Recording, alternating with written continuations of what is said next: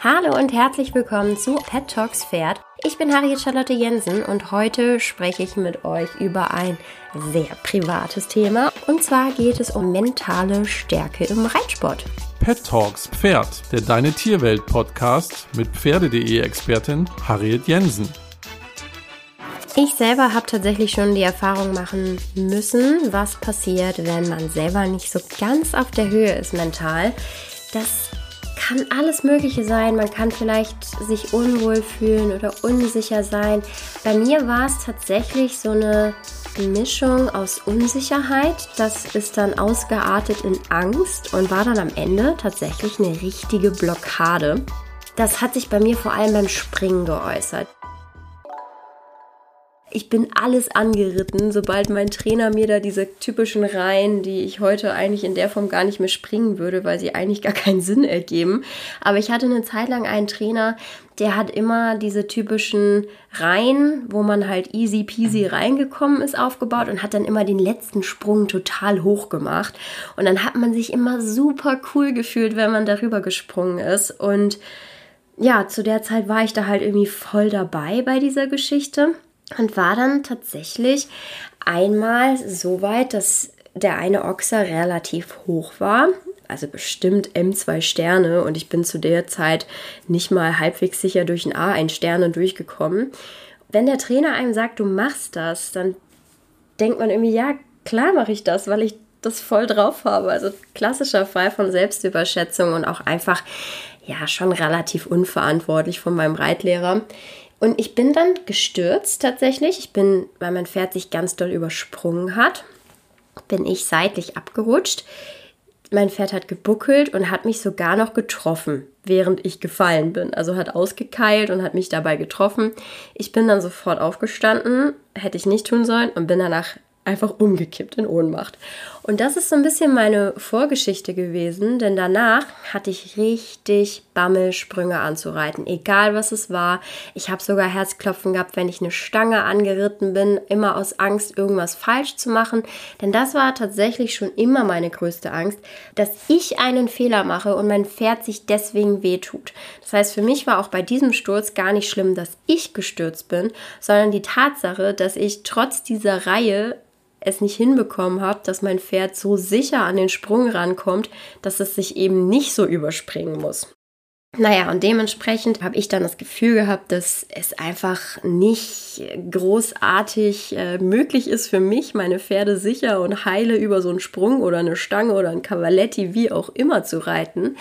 Und dann ist das bei mir in so eine richtige Blockade ausgeartet. Das war ganz, ganz schlimm. Ich habe wirklich Angst gehabt vor Sprüngen und das war für mich vor allem deswegen furchtbar, weil ich so gerne gesprungen bin. Und das hat sich richtig lange hingezogen. Tatsächlich ist das eine Blockade gewesen, die sich mehrere Jahre bei mir festgesetzt hatte. Und ich bin tatsächlich nie so ein richtiger Turnierreiter gewesen. Und 2000 und 2013 bin ich meine erste richtige Turniersaison geritten. Also ich hatte zwar schon vorher immer mal ein paar Turniere, die ich auch mit meinem Pony damals geritten bin. Das war aber wie gesagt eben vor dem Sturz von meinem Großpferd. Und dazwischen hatte ich so eine Phase, wo ich einfach keine Turniere geritten bin und nur im Wald unterwegs war und eigentlich überhaupt gar keinen Bock auf Reiten als Sport hatte, sondern eher eben zum Seele baumeln lassen. Und irgendwann hat sich dann bei mir wieder so dieser Wunsch geäußert, Turniere zu reiten. Und dann bin ich 2013 mein erstes richtiges Turnier geritten mit meinem großen Pferd. Und das Ganze sah so aus, dass ich reingeritten bin in den Parcours schon beim Abgehen. Es war ein A1-Sterne-Springen. Lustigerweise in dem Stall, in dem ich jetzt stehe. Mich verbindet mit dem Stall eine sehr lange Geschichte. Ähm, und ich habe schon beim Parcours abgehen gedacht, oh Gott, ist das hoch. Und es war wirklich jetzt so eine Retrospektive. Ich kenne ja das Video und Fotos und so weiter. Es war nicht hoch, aber ich war der festen Überzeugung, dass es so hoch war.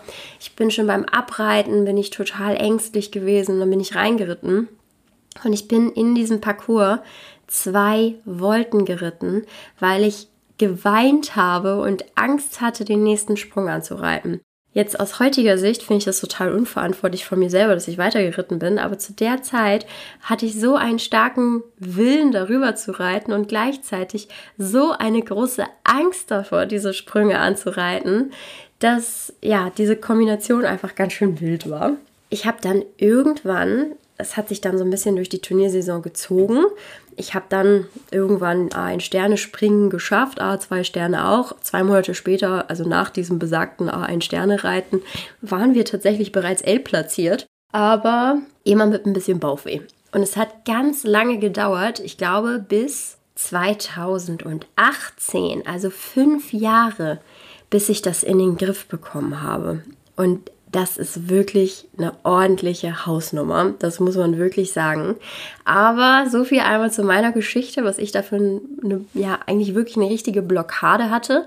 Ich habe immer vor Sprüngen dann so rumgezuppelt und habe immer Herzklopfen gehabt, weil ich dachte, oh Gott, mach keinen Fehler, nicht, dass dein Pferd sich verletzt. Und man sollte nicht mit Angst reiten. Das ist mir mittlerweile auch bewusst, aber zu der Zeit war das für mich einfach ganz, ganz schlimm und ich habe mich wie ein totaler Versager gefühlt. Und dann kam so eine Phase, wo ich eigentlich den Kopf komplett in den Sand gesteckt habe und gedacht habe, ach du meine Güte, das wird alles nix. Ich werde niemals springen können. Und da ist für mich wirklich so eine kleine Blase geplatzt. Es war aber auch gut, dass ich so gedacht habe, weil ich war richtig in so einer Abwärtsspirale gefangen und hatte das Gefühl, okay, ich kann tun und lassen, was ich will. Ich bin ein unfähiger Reiter. Ich werde niemals springen. Und das war gut, dass ich das dann irgendwie so als, als Grund gesehen habe, mal einen Schritt zurückzugehen. Denn dadurch habe ich mich dann auf ganz, ganz andere Sachen konzentriert, habe den Trainer gewechselt. Ich war zwischendurch mit meinem Pferd noch im Ausland und danach habe ich dann den Trainer gewechselt und ab dem Moment ging es tatsächlich bergauf. Ich habe gelernt, mein Pferd anständig zu reiten. Ich habe gelernt, an mich selber zu glauben. Und das ist, glaube ich, etwas, was im Reitsport ganz, ganz wenig thematisiert wird. Denn in den ganzen anderen Sportarten ist es mittlerweile völlig normal, dass man einen Mentalcoach an seiner Seite hat, dass man sich eben auch so unterstützen lässt, dass man so eine ich kann es gar nicht anders sagen, aber so eine Gewinnereinstellung einfach hat. Also, dass man einfach der festen Überzeugung ist, hey, ich habe es richtig drauf und es gibt gar keine andere Option, als dass ich das hier schaffe. Da gibt es gerade auf Instagram so ein paar professionelle Reiter, die jetzt auch zum Beispiel gerade bei Olympia waren, die das im ganz, ganz großen Stil betreiben. Zum Beispiel Katrine Dufour, die kommt ja aus Dänemark und ich selber habe ja auch in Dänemark gewohnt ein halbes Jahr 2018 da ist das völlig normal. Die ganzen Profireiter haben alle einen Mentalcoach, die haben alle auch den gleichen. Das ist ganz lustig, mit dem hatte ich mich da auch unterhalten. Ganz netter, cooler Typ. Ich habe den nicht als Coach gehabt. Ich überlege allerdings, bin ich auch ganz ehrlich, den als Coach irgendwie zu nehmen, weil es doch irgendwie auch als Amateursportler irgendwie glaube ich, nicht schlecht ist, jemanden an der Seite zu haben, der einen, wie zum Beispiel ein Physio, einfach zwischendurch mal wieder einrenkt.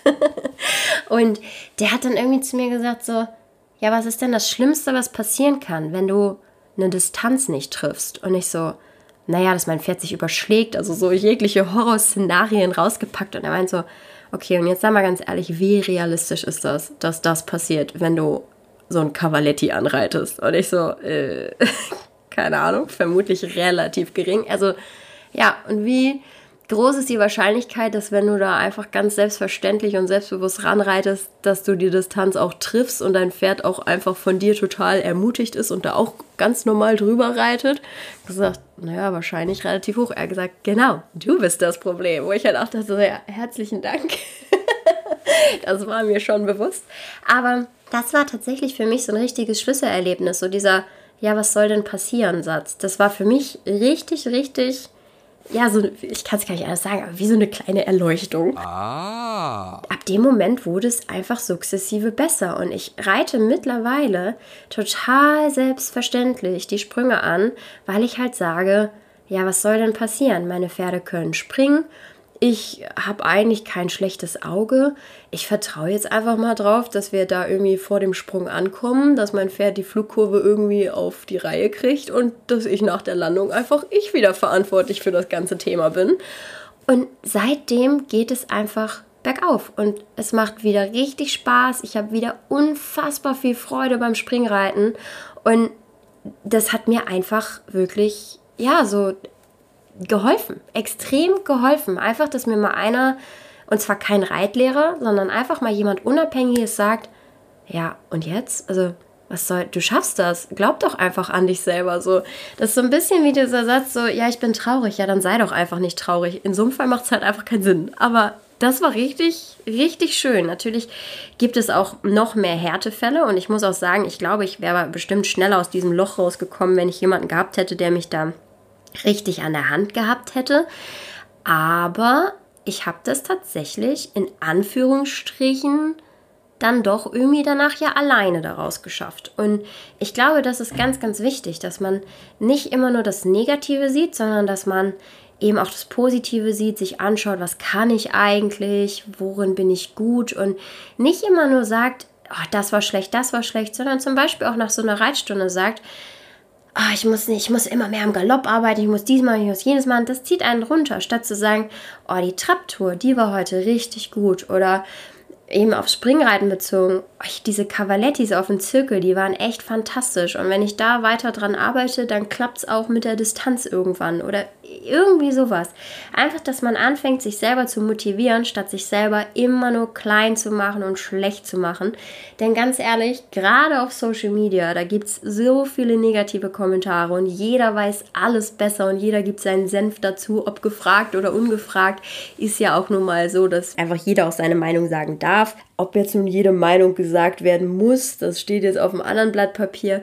Aber was ich sagen möchte, es gibt so viele Menschen, die Negatives sehen und teilweise ja sogar suchen, dass man einfach sein, sein eigener Cheerleader sein muss. Das ist mir im Laufe der Jahre und auch je älter ich werde, ich bin mittlerweile alt und weise, ist mir das tatsächlich bewusst geworden. Man muss einfach für sich selber oder muss sich einfach selber feiern. Und dann geht ganz viel, sehr viel leichter von der Hand. Diese Einstellung habe ich auf so viele Bereiche meines Lebens übertragen. Und mittlerweile gibt es eigentlich so relativ wenig Sachen, für die ich mich in irgendeiner Form selber fertig mache. Also natürlich ist mir bewusst, ich kann nicht alles, aber auch das sehe ich mittlerweile total locker, denn niemand kann alles. Und das ist überhaupt nichts, wofür man sich schämen muss. Und das macht einen auch nicht zum schlechteren Menschen oder so, nur weil man in irgendetwas nicht der oder die Beste ist. Und ich glaube, wenn man das verstanden hat, dann klappt der Rest irgendwie wie von alleine.